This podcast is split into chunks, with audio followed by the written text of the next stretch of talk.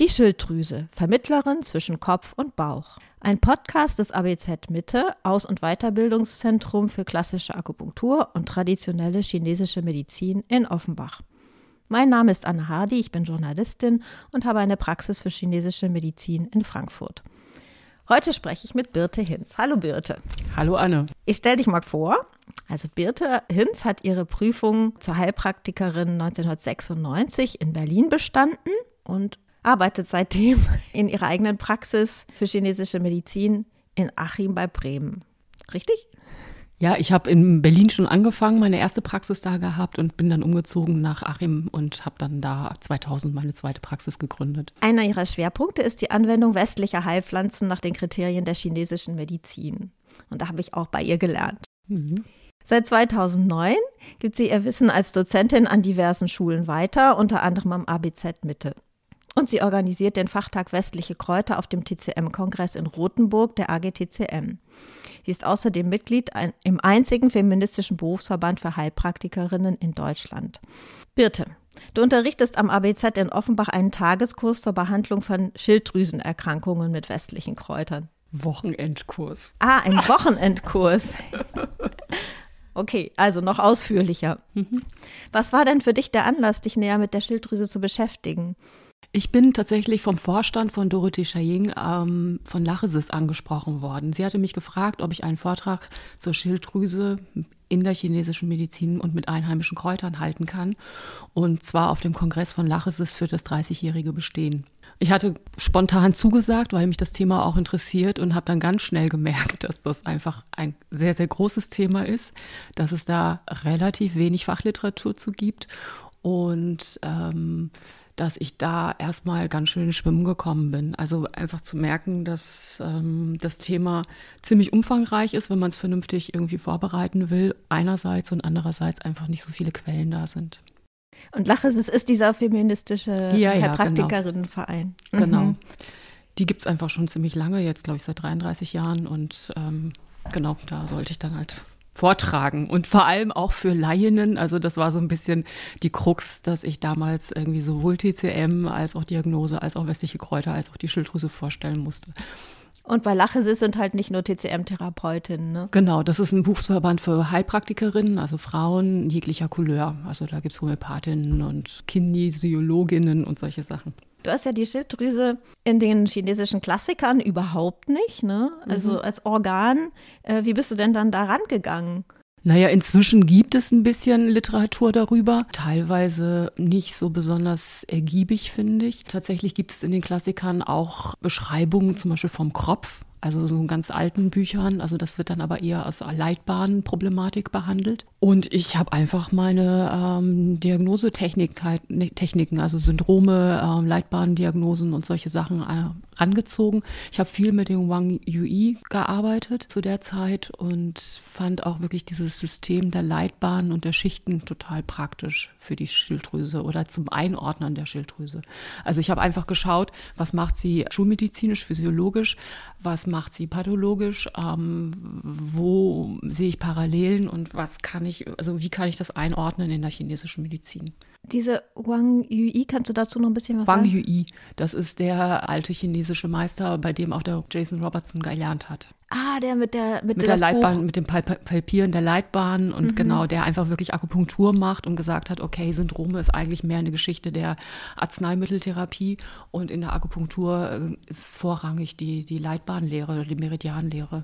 Und das ist schon auch teilweise einfach ein bisschen anders. Und ich habe praktisch hier jetzt ähm, mit dem Ausarbeiten ähm, zum Thema Schilddrüse mich mit beiden befasst, also sowohl irgendwelchen Syndromen als auch jetzt ähm, in dem Artikel, den ich dann für Lachesis auch geschrieben habe, mehr mit der Leitbahntheorie. Mhm. Ja, da, auf diesen Artikel wollte ich gleich noch zu sprechen mhm. kommen. Aber kommen wir erstmal zu der Schilddrüse. Welche Funktion hat sie denn für dich aus dem Blickwinkel der chinesischen Medizin, wo ja auch immer der Mensch als, als Wesen zwischen Himmel und Erde betrachtet wird? Ja, ich habe einfach geguckt anatomisch, wo ist sie? Ja, sie sitzt am Hals, sie sitzt vorne drauf. Spannenderweise ist das ja auch das fünfte Chakra, also aus der yogischen ähm, Betrachtungslehre oder Medizin von den Veden. Der Kopf ist sozusagen das Universum oder der Himmel und der Körper entspricht dem Bauch bzw. der Erde. Und der Hals ist einfach dazu da, einmal natürlich den Kopf zu versorgen, den Kopf zu drehen und auch den Kopf auf eine Art äh, unabhängig vom Körper zu machen. Und gleichzeitig ist die Schilddrüse eben das Organ, was Befehle ausführt vom Kopf aus. Und wenn wir uns anschauen, was die Schilddrüse macht, das kann ja ganze Bücher füllen. Also Schilddrüsenerkrankungen haben wirklich Symptome in jeglicher Couleur. Kann man aber sagen, dass wir da ein Organ haben, was das Young tonisiert oder was einfach eine youngige Aufgabe hat. In der Schulmedizin, im Studium, als ich äh, damals ähm, Medizin studiert habe und wir über die Schilddrüse geredet haben, ging es auch immer darum, dass die Schilddrüse die Peitsche des Organismus ist.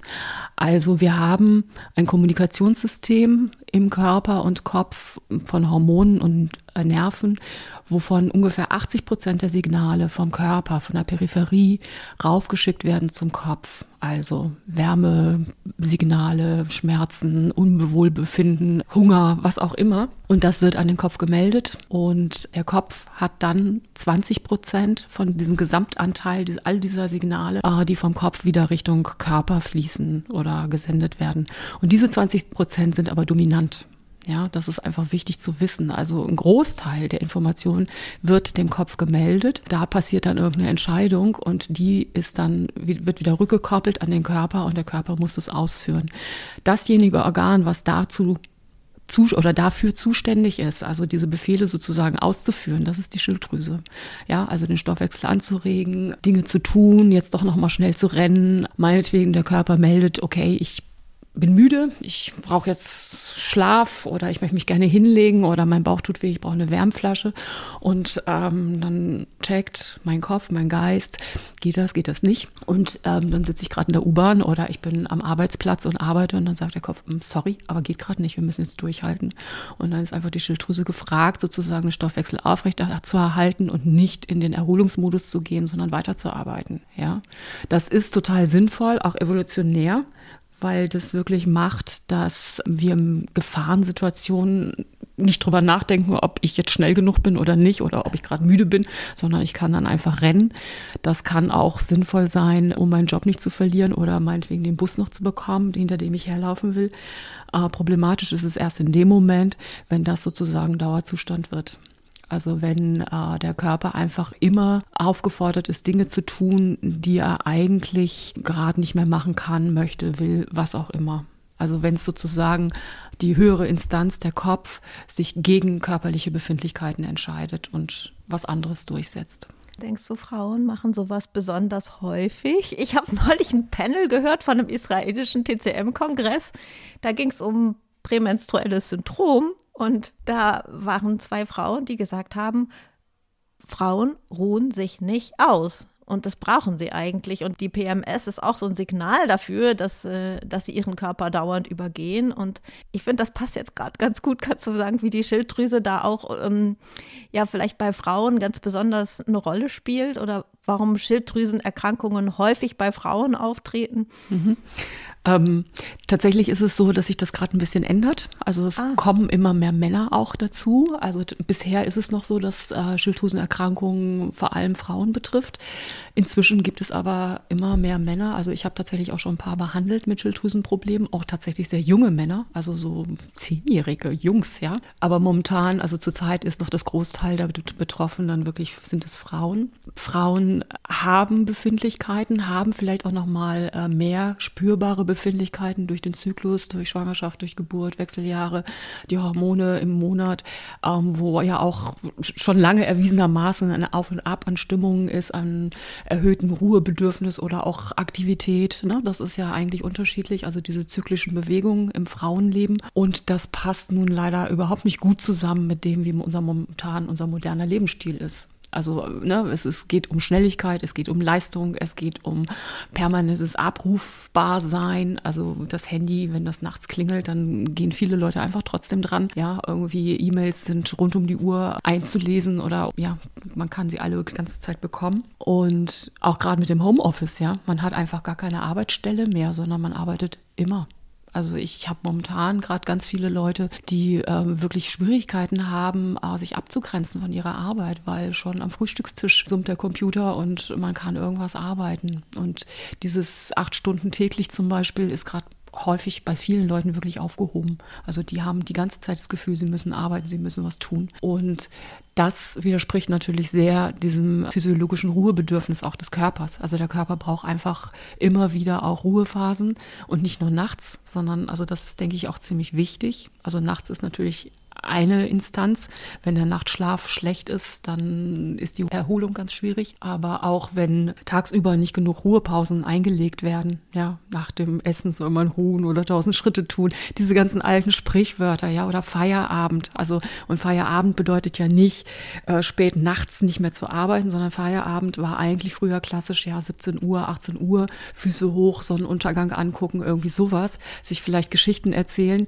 Das war Feierabend, zur Ruhe kommen ja, den Tag Revue passieren lassen, gucken, was war alles los, was habe ich erledigt, was habe ich geschafft, was ist passiert, äh, gibt es vielleicht noch Dinge, die ich morgen tun muss, aber einfach sozusagen so eine Art sortieren, aufbereiten und dann abschalten. Und das ist eine Form von Leben, die unheimlich viele nicht mehr haben heutzutage und insbesondere die Frauen auch nicht, weil die haben dann ihren Beruf und selbst wenn der dann zu Ende ist, gibt es noch den Haushalt und die Kinder und den Partner und was auch immer. Ich kenne unheimlich viele Frauen, die dann abends um zehn bügeln oder was weiß ich was machen. Und da steht der Körper oder die körperliche Befindlichkeit und deren Bedürfnisse immer weit hinten. Wenn wir in der Praxis die Schilddrüse mit chinesischer Medizin behandeln wollen, müssen wir die Symptome in unser System übersetzen und interpretieren. Da hast du ja eben auch schon von gesprochen, von den Syndromen und den Leitbahnen.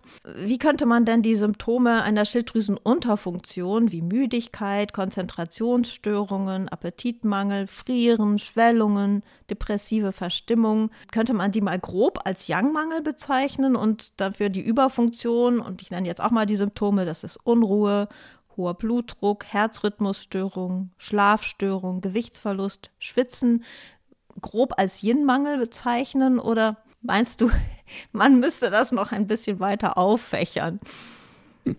Also ich habe darüber schon nachgedacht und man, ja, man kann das mit Ja und mit Nein beantworten. Also grundsätzlich eine Schilddrüsenunterfunktion, eine manifeste Schilddrüsenunterfunktion, also mit den ganzen Symptomen, die du jetzt vorhin gerade aufgezählt hast, kann man natürlich als Yang-Mangel bezeichnen. Meistens geht davor eine Qi-Stagnation oder auch ein Qi-Mangel voraus. Ja, also es ist selten, dass irgendwas so direkt in so ein Extrem reinkippt. Menschen oder auch meinetwegen jetzt Frauen fangen ja irgendwann an, so ich sag mal, äh, zu funktionieren und in so einem Dauerstress zu leben. Und das hat am Anfang erstmal wenig Auswirkungen und dann zeigt sich das dann immer erst über Jahre. Bei der Überfunktion würde ich sagen, ist es nicht als erstes ein Yin-Mangel, sondern eher eine Füllegeschichte. Also wir haben Füllegeschehen, was häufig auch eine Fülle-Hitze ist. Du kannst zum Beispiel an Morbus Basedow denken oder so. Und das sind Leute, die wirklich auf der Überholspur leben, die total viel machen, die total in Action sind, die einfach mit zwei, drei Stunden Schlaf auskommen und dann einfach weitermachen und arbeiten, arbeiten, arbeiten. Das meistens auch sehr toll finden. Daran merkt man auch, dass das erstmal eine Fülle ist, weil die Leute sind äh, begeistert von ihrem Zustand. Die sind wahnsinnig leistungsfähig und die können unheimlich viel machen und die sind wirklich, die platzen schier vor Energie. Ja, das ist ein zu viel an Energie. Also da ist die Schilddrüse wirklich am ähm, Aufdrehen und am ähm, ja, Speed geben in einer Form, die erstmal als sehr positiv wahrgenommen wird, ist meine Erfahrung. Dann gibt es irgendwann so einen Moment, wo es ein bisschen unheimlich wird, weil irgendwie meistens die Leute auch merken, hm, irgendwie ist es komisch, ich bin da anders als andere. Und dann und das kommt wirklich darauf an, wie gut ist die Konstitution vorher. Also haben die Leute eine gute Konstitution, dann kann das jahrelang so laufen, bevor die irgendwas merken. Und manche Menschen reagieren aber sehr schnell und dann gerät das in eine Schwäche rein. Also ne, dann, dann wandelt sich das und dann kommen immer mehr äh, Schwächezeichen dazu. Die Leute fangen an, nachts zu schwitzen. Sie nehmen ab, ne? das ist natürlich auch ein wichtiger Faktor. Also Yin ist ja auch Substanz, also das Fleisch. Also sie werden immer dünner und dünner und äh, können auch gar nicht mehr zur Ruhe kommen. Ja, also wo dann, also äh, anfänglich, wenn die Fülle im Vordergrund ist, dann ist es ein bisschen so was Euphorisches, Begeistertes. Oh ja, ich brauche gar keinen Schlaf und ich bin die ganze Zeit aktiv und ich habe unheimlich viel Kraft. Wenn das äh, sich umkehrt in eine Schwäche, dann ist es eher so, dass die Leute unruhig sind, müde sind, aber nicht schlafen können. Mhm. Ja, also so, dann, dann sind die, viele beschreiben das als inneres Vibrieren. Ich habe tatsächlich auch schon Leute gesehen, wo man das sehen kann. Also wie so ein ganz, ganz feiner Tremor, der einfach wirklich so ähm, wie so, so eine Mini-Erschütterung, ja, ist. Und, und das, das zieht sich so durch. Also die, die können dann, wenn sie irgendwas greifen oder so, das ist nicht wie beim Parkinson oder anderen nervlichen Beschwerden, dass man dann irgendwie so eine Art Schütteln sieht, aber so ein ganz, ganz feiner Tremor, der einfach kaum wahrzunehmen ist, aber der so wie so eine Vibration da ist und auch spürbar ist. Und dann haben wir Märchenmangel. Und von daher ist die ganze Bandbreite wirklich groß. Also wir haben Schleimdiagnosen, also wenn ich einen Kropf habe und äh, der anfängt zu wachsen, dann ist das ganz klar auch chinesisch als Schleim anzusehen. Und auch da gibt es dann nochmal Unterschiede mit heißen und kalten Knoten und so weiter. Also da gibt es eine, eine, große Möglichkeit an verschiedenen ja, Syndromen oder auch äh, Diagnosen und, und Ansätzen, wie ich das am besten behandeln kann. Ja, kommen wir mal zu den Syndromen. Welche Zhang-Fu, also Organsysteme und Leitbahnen spielen denn für die Differentialdiagnose eine Rolle? Und wie gehst du vor, um eine Diagnose zu stellen? Du kannst ja eigentlich nur nach dem, dem chinesischen Schema vorgehen, ne? Ja, also ähm, häufig wird gesagt, bei einer Schilddrüsenüberfunktion ist es zum Beispiel ein aufsteigendes Leberjang oder irgendwie ein Herzfeuer. Bei einer Unterfunktion sind es dann ähm, Yin-Mangel-Geschichten oder auch ein Milz-Chi-Mangel oder Milz-Yang-Mangel. Tatsächlich ist es so, ich habe mir dann angefangen anzuschauen, welche Akupunkturpunkte, welche Leitbahnen haben Punkte, beschreiben Punkte, die ähm, bei Schilddrüsenüber- und Unterfunktion gegeben werden. Und das ist interessanterweise sind es oft die Yang-Meridiane ja, Gallenblasenpunkte, Magenpunkte, Magen 9 sitzt ja direkt an der Schilddrüse. Auch Dickdarmpunkte zum Beispiel äh, werden gegeben. Lungenpunkte, Lunge 7, es äh, wird auch bei Schilddrüsenentzündung gegeben. Und dann habe ich angefangen, eben mich auch nochmal mehr um die Leitbahndiagnostik zu kümmern. Also palpieren dann auch? Nee, das ist jetzt gar nicht so mein Schwerpunkt, aber ich habe erstmal wirklich rein theoretisch gearbeitet und mir angeschaut, wo gehen die Meridiane lang. Und da ist tatsächlich bis auf den Blasenmeridian und ich hoffe, da sage ich jetzt nichts Falsches, also weil ich habe wirklich lange recherchiert und geguckt. Ich glaube, die Blasenleitbahn ist die einzige Leitbahn, die nicht einen direkten Verlauf zur Schilddrüse hat. Die geht zwar auch am Hals lang, aber hinten an der Wirbelsäule entlang. Alle anderen, also inklusive Renmai und, und, und Chong Mai haben auch eine Verbindung zur Schilddrüse, beziehungsweise in der chinesischen Medizin wird dann häufig der Kehlkopf genannt. Ja, also der vordere Teil des Halses und der Kehlkopf, wo dann die Leitbahnen vorbeilaufen. Und insofern kann man, könnte man theoretisch zu allen Leitbahnen irgendwie ein Bild konstruieren, beschreiben, äh, wie Menschen sein können, sein müssen, damit die jeweilige Leitbahn pathologisch wird und dann eben an der Schilddrüse eine Störung entsteht. Und gehst du dann vor, dass du sie auch erstmal befragst, um das ein bisschen einzugrenzen? Also guckst praktisch, was, was sie noch für andere Ungleichgewichte im Körper haben? Ja, also ich habe, ich mache einfach ganz normal meine chinesische Anamnese. Ich frage alle Sachen ab, die ich sonst auch abfrage. Ich gucke mir die Zunge an, ich schaue mir dem, ich fühle den Puls. Wenn es Befunde gibt zur Schilddrüse, dann lasse ich mir die mitbringen. Ich lasse mir auch immer ähm, die Beipackzettel mitbringen, die die Leute von den Medikamenten, die sie einnehmen, einfach um informiert zu sein und auch einfach zu wissen, es gibt ja auch durchaus in, äh, Interaktionen von Kräutern und Medikamenten. Also, also welche Kräuter kann ich mit bestimmten Medikamenten gut kombinieren oder auch nicht. Das ist nochmal sozusagen was Spezielles, was durchaus auch wichtig ist. Und ich mache aber ansonsten meine chinesische Diagnose wie immer. Was einfach interessant ist, ist, dass ich mir im Laufe der Jahre mit Wang Yui, aber auch Heiner Frühauf und vielen anderen, ich war ja in China, habe da auch ähm, verschiedene Systeme gelernt, sei es jetzt Schichten, sei es die Meridiane. Ich bin ausgebildet in Himmelstämmen Ernzweigen. Ich lerne gerade das Barze bei Manfred Kubni. Ich versuche sozusagen Bilder oder ich habe versucht, ein Bild zu kreieren für den jeweiligen Meridian oder die jeweilige Schicht, wie Menschen sein müssen, dass die Leitbahn dann ähm, auch affektiert ist. Also ich kann vielleicht mal ein Beispiel bringen. Ja, das wäre toll. Erzähl ja. mal ein Beispiel. Also zum Beispiel, wenn es immer so um dieses aufsteigende Silber-Yang geht, was so landläufig irgendwie gerne bei der, mit der Schilddrüse gemeinsam genannt wird, habe ich festgestellt, dass es meiner Meinung nach wahrscheinlich häufiger tatsächlich die Gallenblase ist. Ja, und mir ist es ganz extrem aufgefallen bei einer Bekannten, die auch irgendwann kam wegen Schilddrüsenüberfunktion und aber eben Kopfbildung vor allem in erster Linie. Also der Kopf kann ja auch Euthyroid sein, das heißt, dass die Schilddrüse normal arbeitet und nur das Organ selber immer größer wird. Ne? Also die muss gar nicht Unter- oder eine Überfunktion haben, sondern äh, der Kopf kann sich auch unabhängig davon entwickeln.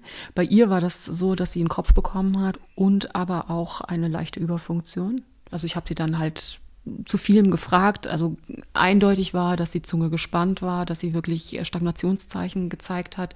Der Puls war auch gespannt, sehr stark, auch vor allem an der Leber- und an der Gallenblasenposition. Und sie hat dann auch erzählt, dass sie einfach eine schwierige Ehe hat, dass sie so einen Hals kriegt. Das hat sie dann auch wirklich immer so, also sie hat dann die Hand vor den Hals genommen und hat dann da so gewackelt.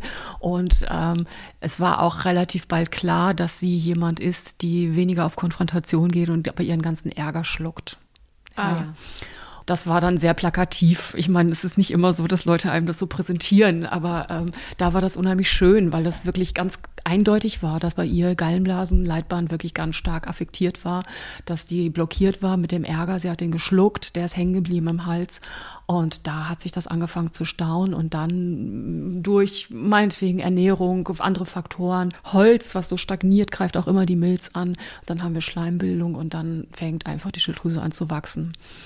Und die kam tatsächlich, weil sie mit chinesischen Kräutern nicht erfolgreich behandelt worden ist, weil in der chinesischen Medizin wird halt immer Hitze behandelt bei Überfunktion. Und die hat dann sehr viel kalte Kräuter gekriegt und auflösende Kräuter, aber auch salzige Kräuter. Und äh, das hat dann einfach nicht funktioniert, weil es war ja eine Stagnation. Wenn ich eine Stagnation mit kalten Kräutern behandle, dann wird die Stagnation mehr. Ja. Und ähm, tatsächlich habe ich dann angefangen, vor allem, also gar nicht so heiße Kräuter, weil ich wollte ja die Hitze jetzt auch nicht befördern, aber ich habe dann einfach Kräuter genommen, um die Stagnation zu bewegen. Ja. Und wie so oft, und das kommt vielleicht gleich noch, ging es natürlich auch darum, Lebensführung, ja, also wie kann sie ihren Ärger anders kanalisieren, dass der nicht inkarniert wird, sondern dass der dann entweder exkarniert wird oder bestenfalls kreativ umgesetzt wird, dass dann vielleicht sogar was Positives bei rauskommt.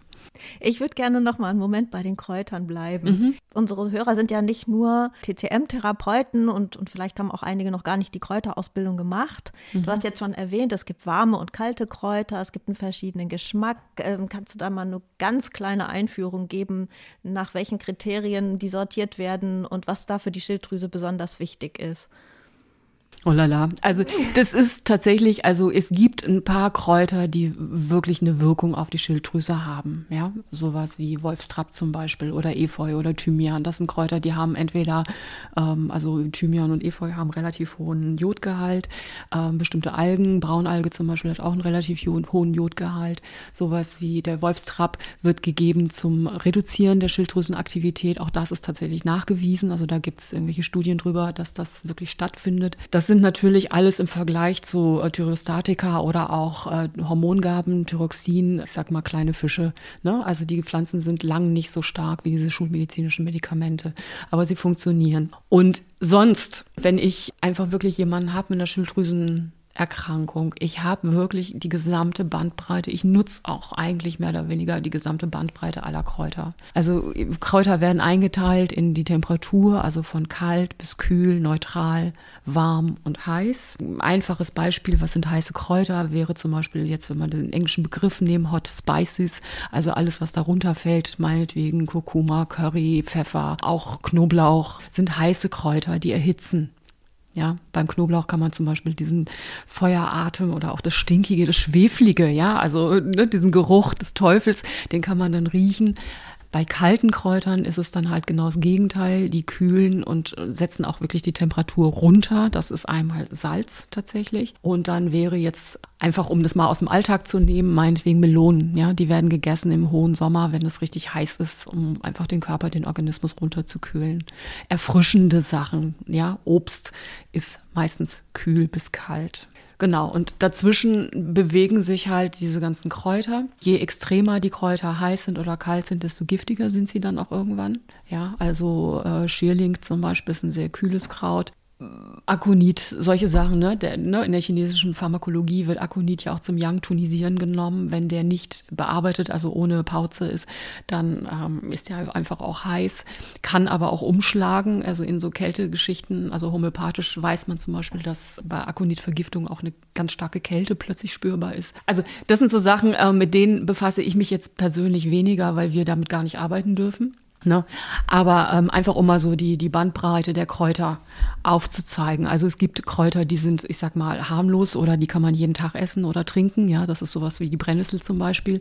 Und dann gibt's eben durchaus Kräuter, die sind hochpotent, Fingerhut oder, oder Akonit oder solche Sachen, die sind einfach eben auch giftig. Und das ist vielleicht ganz interessant oder gut, sich das immer wieder auch in Erinnerung zu rufen, dass Kräuter nicht sowieso gar nicht helfen oder total giftig sind, sondern sie sind alles Mögliche dazwischen. Ja. Und nur weil es aus der Natur kommt, heißt es nicht, dass es ganz unbedenklich gegeben werden kann, weshalb wir auch darauf verzichten, in diesem Podcast mit Rezepten für Über- oder Unterfunktion anzugeben. Ja, ja genau.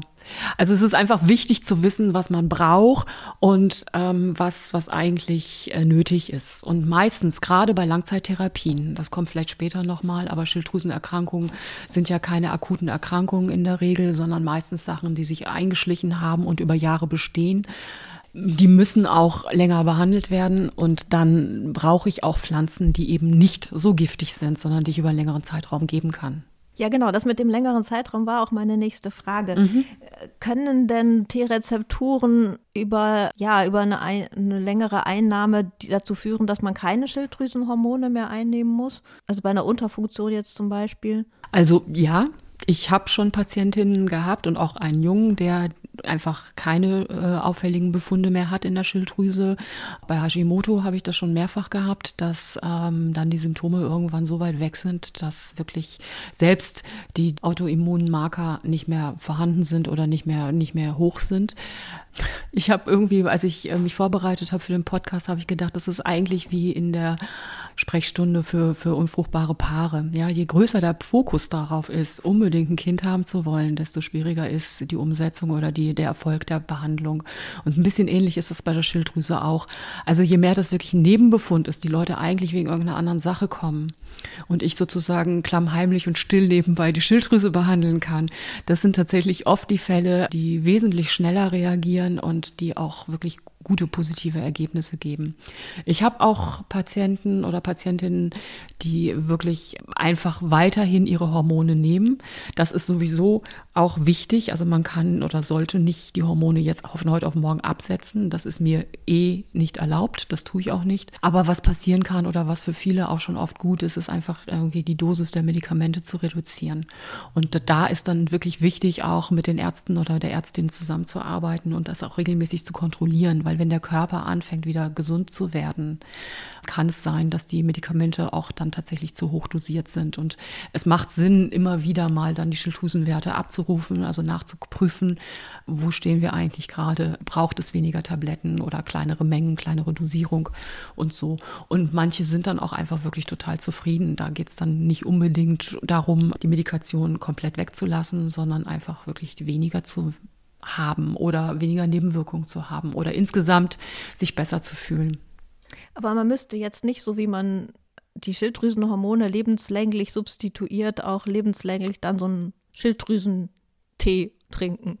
Also ich sage immer, solange ein Organ nicht komplett kaputt ist, ja, Zellen zerstört sind oder das Organ weg ist oder zerschnitten ist. Oder ich meine, es gibt ja zum Beispiel häufig auch Patientinnen, die haben einfach eine Schilddrüsen-OP hinter sich. Ja, da ist dann einfach nur noch ein Stück Schilddrüse übrig.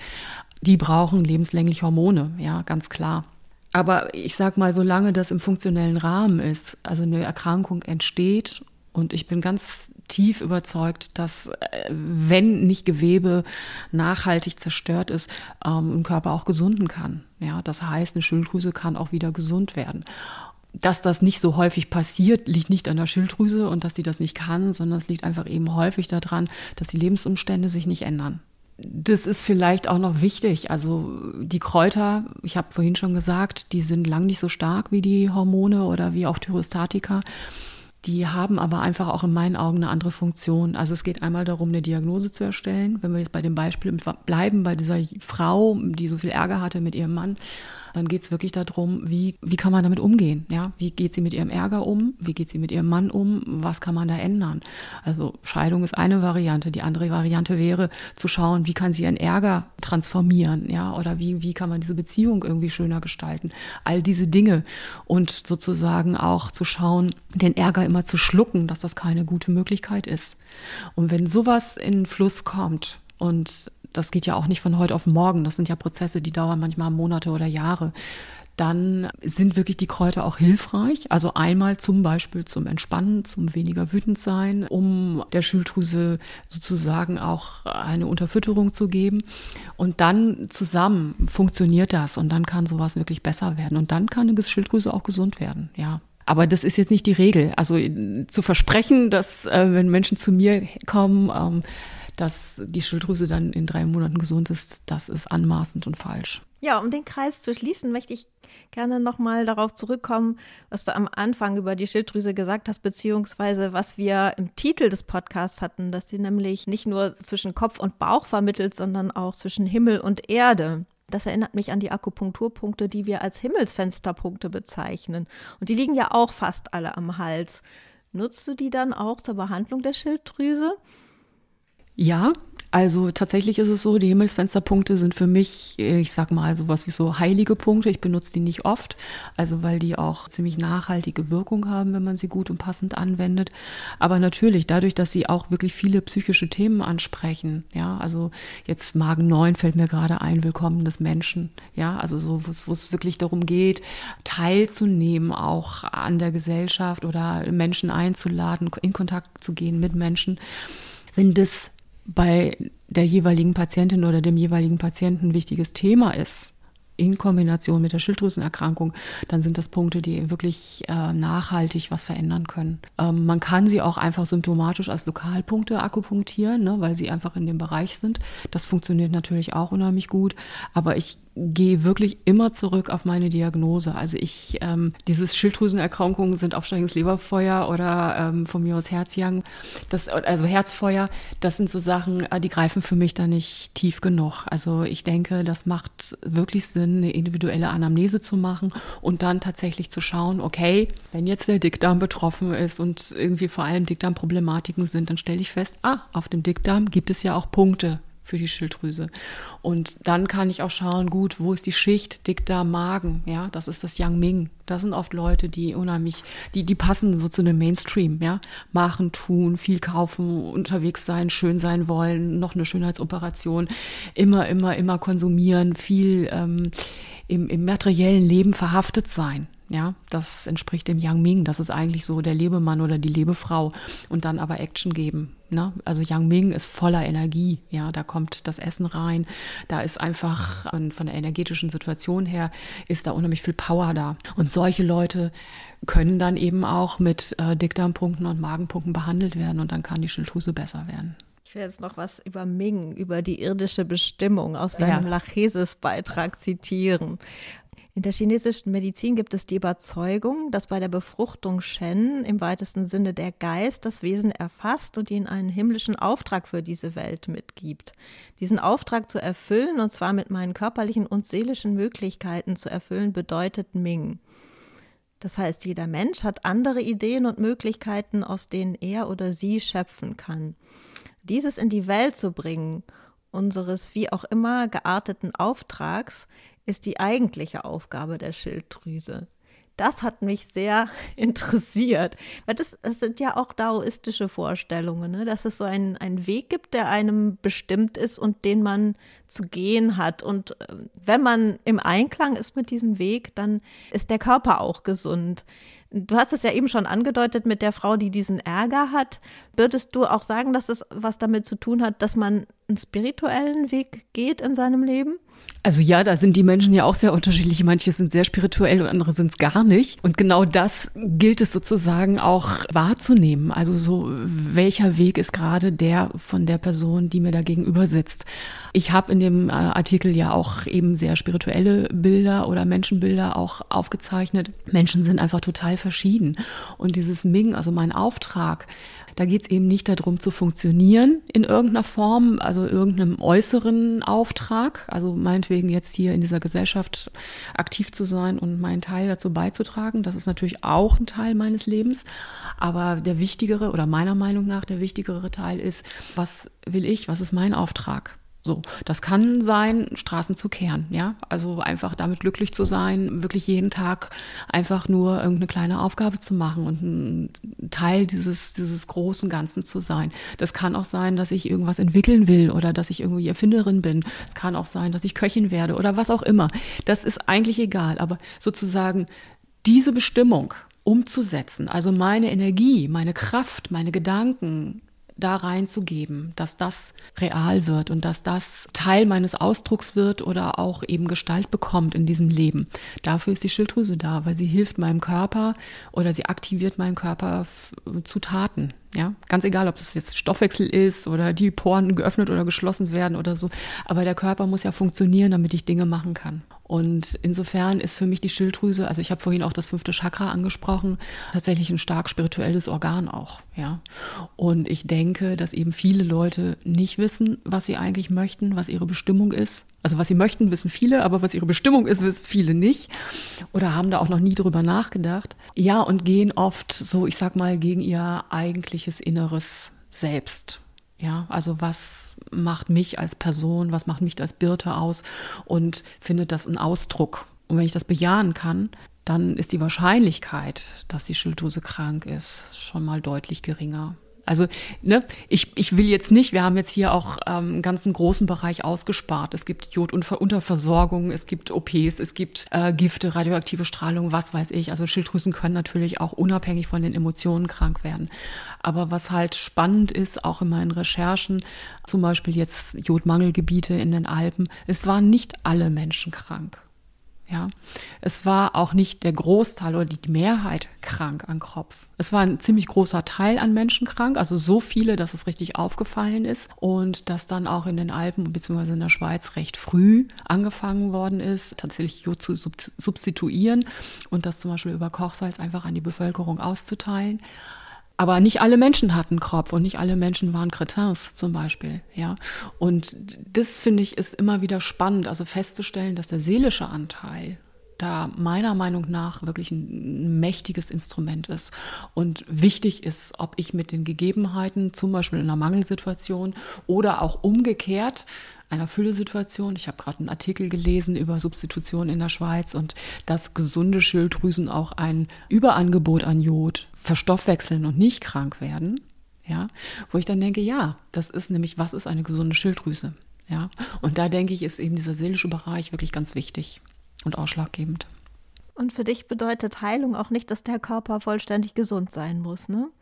Nein, Heilung oder Heil und kommt von heilig. Ja, es geht darum, dass das wertgeschätzt wird, das, was ich habe. Ich, das Bein kann ab sein, die Schilddrüse nur noch zum Drittel da oder was auch immer und ich kann trotzdem ein gutes, glückliches und gesundes Leben führen. Das heißt nicht unbedingt, dass ich trotzdem Medikamente brauche oder im Umkehrschluss, dass ich davon frei bin. Aber ich muss mich einfach wohlfühlen. So. Und ich denke, da sind die Kräuter einfach eine gute Möglichkeit oder auch Akupunktur, chinesische Medizin insgesamt, um dahin zu kommen. Ja, das war ein wunderbares Schlusswort. Vielen Dank. Gerne.